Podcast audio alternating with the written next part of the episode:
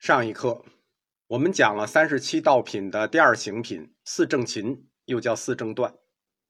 三十七道品的第三组禅定叫四神足，又叫四如意足。四神足最早见于《杂阿含经》，这一组是四个禅法，它可以引发四种定境，并且在四种定境中获得神通。四神足是佛教中唯一为了获取神通而修习的禅法。记住啊，四神足这个禅法是有神通的。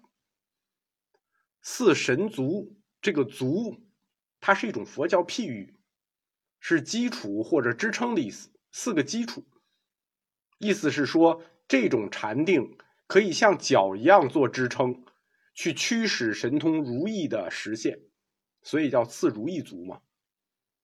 四神足在佛教各家的理解上不太一致，也有的认为这四神足就是四只神器的脚。前面我们不是已经讲了四念处、四正勤这八种禅观了吗？对吧？怎么还要修心的？没完没了了吗？就八个还不够。其实不光是我问，以前的人也问这个问题。大智度论在十九卷里头回答了这个问题：为什么四念处修完，四正勤修完还要修？大智度论说：行者如是得四念处，实智慧；四正勤中正精进，精进故智慧增多。然定力小弱。得四种定，设心故，制定力等，所愿皆得故，名如意足。鸠摩罗什老师翻译的这段是说，前面你修行的四念处、四正勤、十智慧，哎，就是确实是智慧，它重点在智慧上，而且精进故智慧增多。那你想，你修四念处、四正勤都是智慧，而且智慧增多，说明什么？说明然定力小弱，就是定与慧不平衡了，所以要得四种定摄心故。光有智慧定力不足不行，所以要在修习四如意足，所愿皆得故。那为的目的是让修行者的智定力等，就是智力与定力相等，智定力等。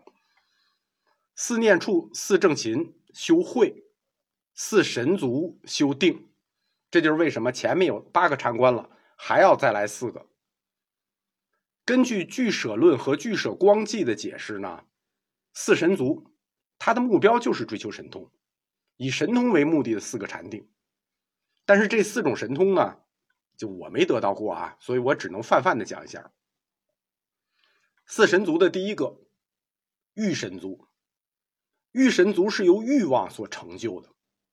就是你要有这个欲望，有获得神通的欲望，这种祈求神通的欲望呢，它就可以变成一种力量，而引发神通。由欲望所产生的意愿之力，引导修行禅定中的意志和行为，引发神通。第二个，勤神足，勤神足是由追求神通、精进不懈产生的力量引发的。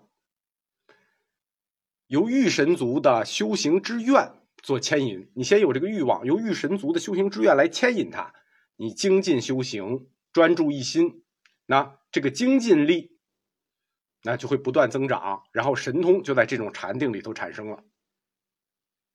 第三个心神族，心神族是由专注于心所产生的禅定力引发的神通，心神族是心念之力。由心念之力而生禅定，随着念力增加，不断增长，哎，达到心心神足的神通。第四个观神足，它是由于你专心的去观察佛理，专心的去观察佛法而产生的禅定力引发的神通。这是一种通过思索引起的，思考佛教教义、观察佛教教义而成就的禅定。哎，也能带来神通。那欲勤心观、欲神足、勤神足、心神足、观神足这四种禅定，都可以获得相应的神通。那加起来基本上就是无限神通啊。但是这个神通是有范围的，因为我们说这是在修行中四种定境里实现的，所以这四种神通是在禅定的定境中实现的。但是我们前面讲过啊，定中世界和现实世界是可以互相影响的，所以这种神通它也会被带到现实世界里来，对吧？就是这种神通定中得了，他他跟现实世界他也许就打通了，对吧？但是在安世高老师翻译的《因持入经》中，他持不同的看法。安世高认为，四神足其中关于神通的说法，在定境中引发神通这件事情，只是一种方便。安世高老师，这个我在佛教思想课里重点讲过。法语西来之时，开天辟地的大译经家，哎，佛经第一个就他译的，所以他的佛理水平。历史地位，对吧？即使鸠摩罗什老师啊，唐三藏老师，你也得往后站。对，这不用说了。安老师认为，四神族里头，他关于神通的部分，神通的许诺，他的目的是吸引那偏好神通的修行者，能够安下心来学习和掌握佛教义理，这是一种方便，为了让你修习佛教义理、断灭生死的方便手法而已。所以在《因持入经》中，对四神族的观想内容和任务也做了变化，就安老师给他做了调整。安老师对这四种禅定的名称，分别是预定断生死、精进定断生死、意定断生死、戒定断生死。就它不叫御神族了啊，它叫预定断生死，这是一种定可断生死。精进，呃，神族它叫断生死。发现没有？安老师他把四种禅定的重点都放在了断生死上了。意思是说，只有断掉生死，你才能获得相应的神通。但是你断掉生死，出离生死，这是什么意思？你能打断十二因缘的链条，出离生死，你已经成佛了。所以你成佛了，那可不是想神通你就能神通吗？对吧？所以它的重点断生死，断完生死获神通，这也这也说得过去啊。安老师的这种解释，其实是比较符合佛教它的早期思想的。这就是第三组，四神组。三十七道品的第四组，叫做五根，更准确的说叫五性根。这五根是什么呢？信、勤、念、定、慧。信，五根之始，信勤念定慧嘛。第一个就是信，信根是五根的核心，信即是根。为什么信是五根之始呢？因为只有信，你才是能形成内心依据的根，所以五根也叫五性根。根这个词啊，它是从梵文对照翻译过来的。到汉语佛经里，它在古代印度哲学里呢是一个非常重要的术语。根的概念在印度哲学里出现的非常的早，早在离句吠陀中就已经使用了“根”这个字。离句吠陀，它是公元前两千年到公元前一千五百年成书的。那佛陀和孔子呢，这批大黄金时代的老人家。是公元前五百年的，所以说印度哲学里出现了“根”这个概念，到被佛教引用了“根”这个概念，它中间隔了一千多年。根呢，它最早是婆罗门教在用，后来呢就被印度各个哲学流派，什么佛教啊、耆那教啊、呃吠檀多啊，就借用了。跟它在梵文里的本意啊，哎，跟我们理解的“根”是不一样的。